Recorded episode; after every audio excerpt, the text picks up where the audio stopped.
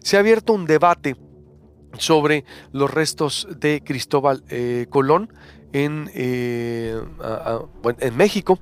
Es decir, se ha, se ha, abierto un debate en torno a lo que es pues también la, la relación con España, la relación con México, la relación con América. Para unos es cortina de humo, para unos es eh, estrategia del presidente, para otros es necesario. Eh, en, España también, pues algunas voces se han burlado de nosotros, entre ellas el expresidente Aznar. Se ha quitado la, estatua de Cristóbal Colón en Paseo de la Reforma y también incluso otros personajes de la conquista, doctor, que siguen aquí en México. Los saludo con mucho gusto. Usted es especialista en el tema. El doctor José Antonio Crespo es eh, autor de Trilogía de la Conquista.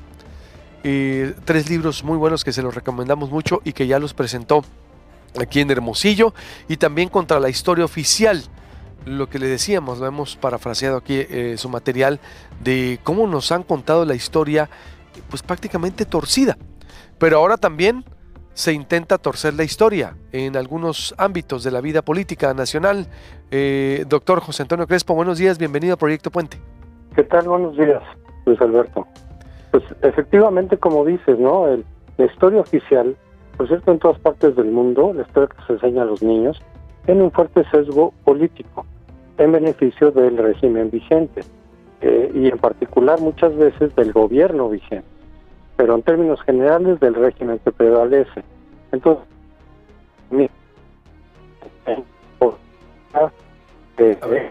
Doctor, lo vamos a volver a contactar porque eh, está, está, está fallando. A ver, por favor, la línea. El doctor decía que la historia es contada por pues la fuerza prevaleciente, ¿no?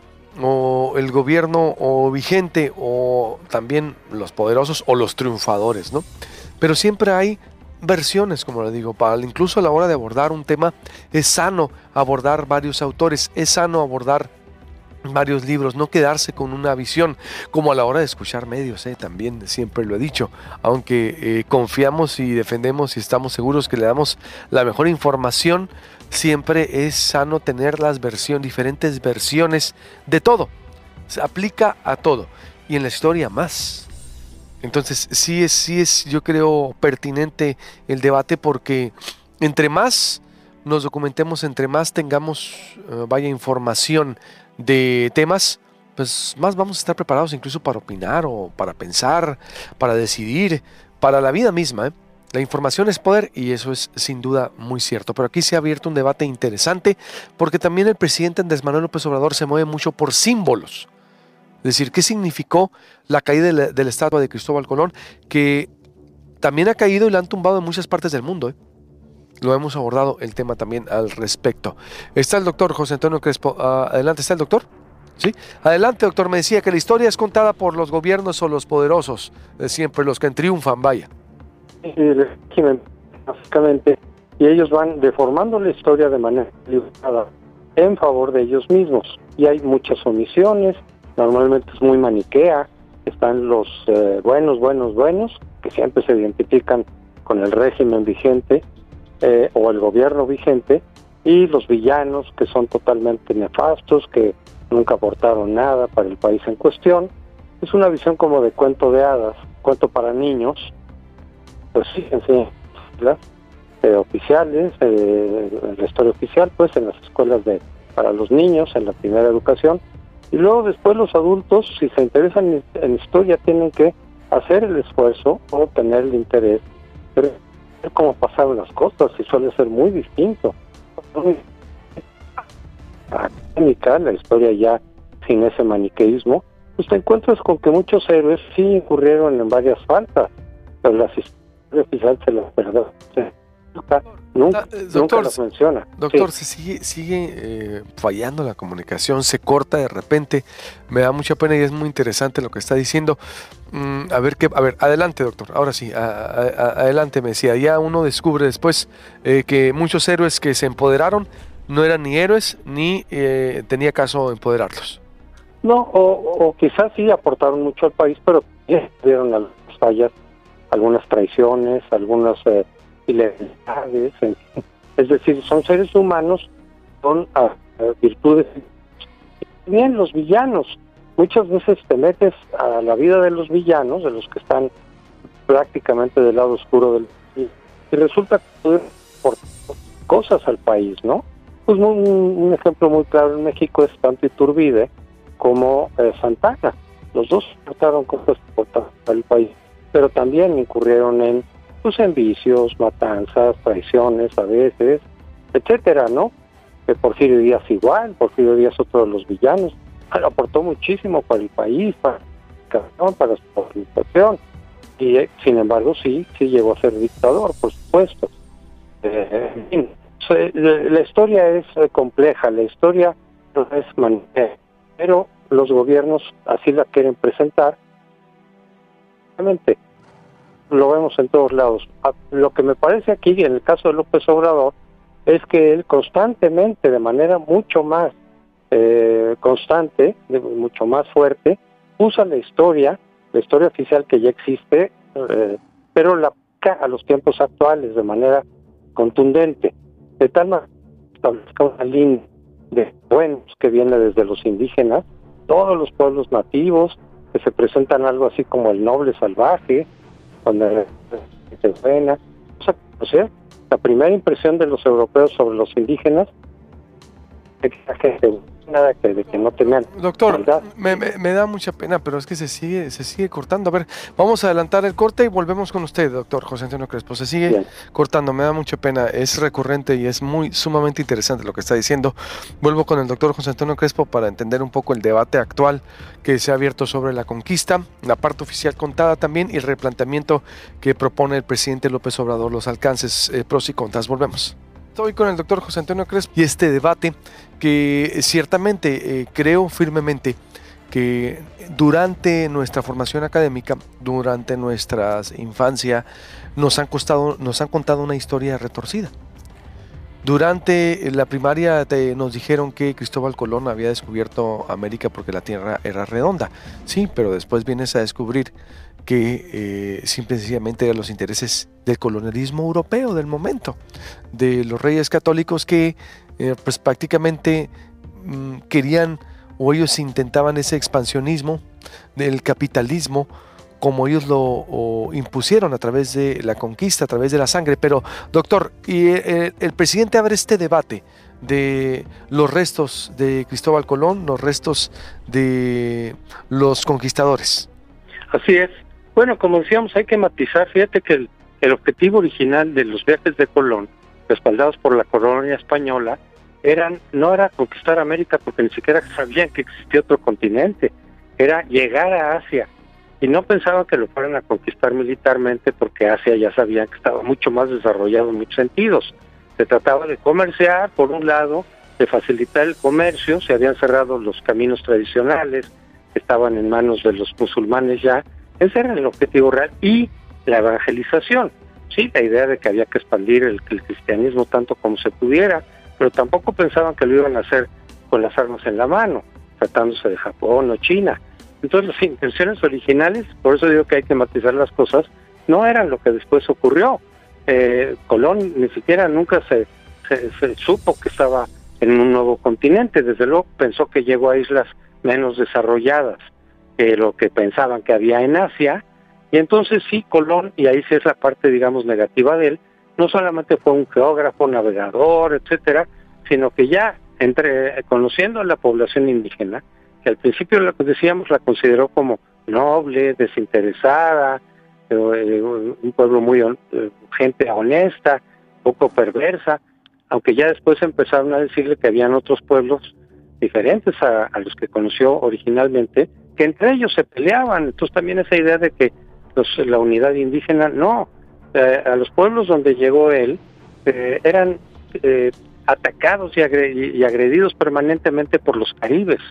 Era un pueblo muy agresivo, además antropófago, había mucho canibalismo en América. No todos los pueblos eran, pero muchos sí. Pero estos caribes eran verdaderamente perversos e incluso los indígenas también ahí pensaron que los europeos al llegar a su tierra les ayudarían a contener y a eventualmente deshacerse de los caribes, cosa que sí ocurrió, por cierto. Entonces es, las cosas son combinables. Eso de la resistencia de los indígenas Entonces, ese, símbolo que, decimos de la historia, donde del pueblo, de los pueblos originales, surge después, vienen los españoles y son los malos, no los otros indígenas que también se peleaban. Es decir, la conquista la hicieron también los tlaxcaltecas, la de Tenochtitlán, pero no solo la de Tenochtitlán, los tlaxcaltecas siguieron siendo el principal ejército de los españoles aquí en lo que fue después México, para seguir conquistando y sometiendo otros pueblos, incluyendo más al norte, etcétera, al sur. Eran los tlaxcaltecas el principal ejército de los españoles. Entonces la cosa no es tan maniquea. Eh, eh, pero así, así está diseñada la historia. Los españoles son los malos, después viene la independencia, por supuesto, algo positivo, Hidalgo, etcétera, y luego los liberales, y luego la revolución. Y aquí el, el truco retórico es que el movimiento de López Obrador, su partido, él personalmente y los que lo siguen, son herederos de todos estos movimientos, ¿sí? Independencia, los liberales, la revolución y los obradoristas. Y todos los que hoy por hoy, por diferentes razones, no estemos de acuerdo con mucho de lo que haga López Obrador, repito, desde razones ideológicas, técnicas, especialidad, eh, de, diversos temas, venimos de la rama de los españoles eh, conservadores, explotadores, este, conquistadores, y luego de los realistas, y luego los conservadores del siglo XIX, Porfirio Díaz, y los reaccionarios frente a la revolución.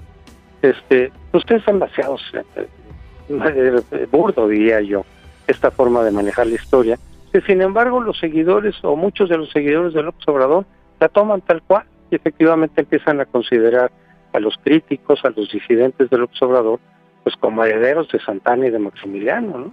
Esa es la retórica de López Obrador. Y sí le llega a mucha de la gente que le sigue, pero es evidentemente algo muy maniqueo, muy rudimentario, muy simplificado. Por ejemplo, otra cosa, efectivamente Colón, sí, en, muchas partes de América ya han quitado sus estatuas, porque decíamos, no solamente fue el navegador, algo pues, respetable, incluso digno de admiración, sí, bueno, se aventó a, a buscar el viaje de circunnavegación, se, se topó con América accidentalmente, pero es algo digno de reconocer desde el punto de vista de navegador, de geógrafo, etcétera pero ya cuando... Ocioso, es lo que quiere decir usted, doctor, es un debate ocioso. Eh, bueno, hay que entender la historia, eso sí. Lo que digo es, sí es cierto que la otra parte negativa de Colón, al ver que no llegó a donde quería llegar, sino nada más a puros pueblos que a él tampoco le tocó saber que tenía mucho oro y todo, se le ocurrió que la forma de tener un rendimiento económico era hacer esclavos a los indígenas.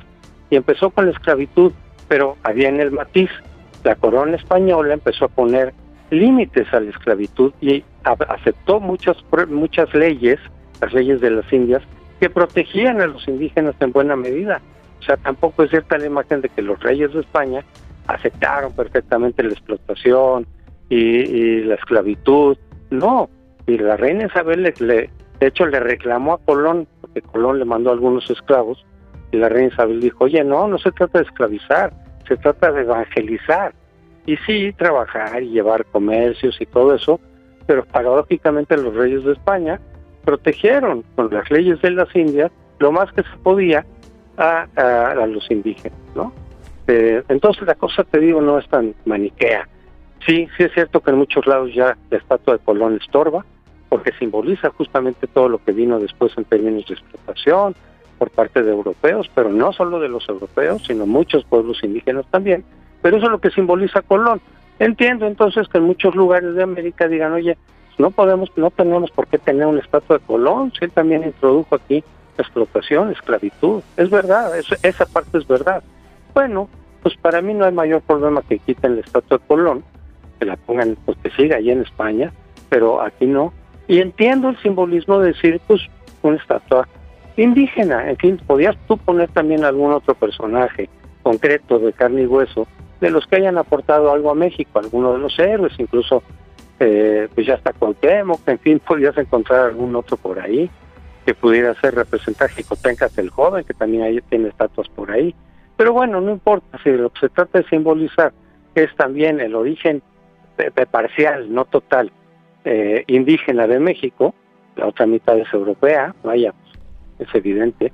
Pero bueno, esa parte yo no la veo tan mal. Simplemente la retórica histórica no solo es maniquea y falsa, sino aplicada a la situación actual es totalmente absurda. Los buenos somos nosotros, los herederos de los héroes somos nosotros.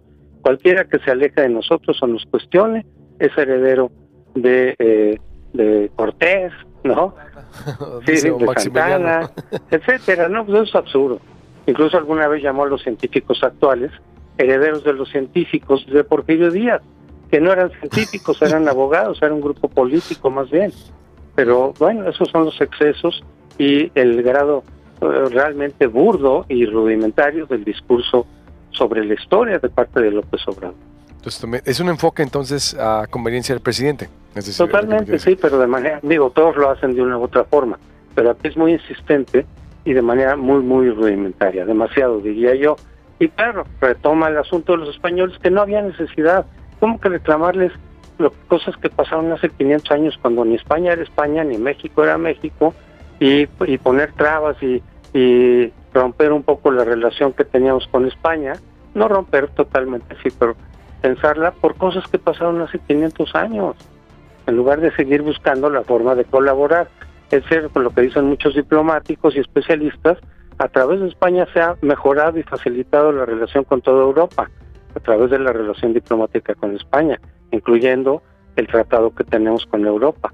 Fue básicamente ayudado y por vía de España.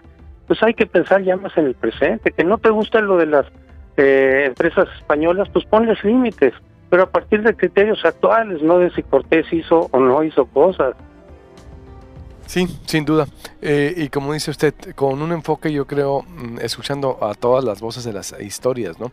No, o, se acomoda, pues, de acuerdo a que si te critica, eres heredero de los malinchistas eh, mexicanos, y si no, si eh, provienes de los, de, los españoles buenos, ¿no? O, Exacto, o de Juárez.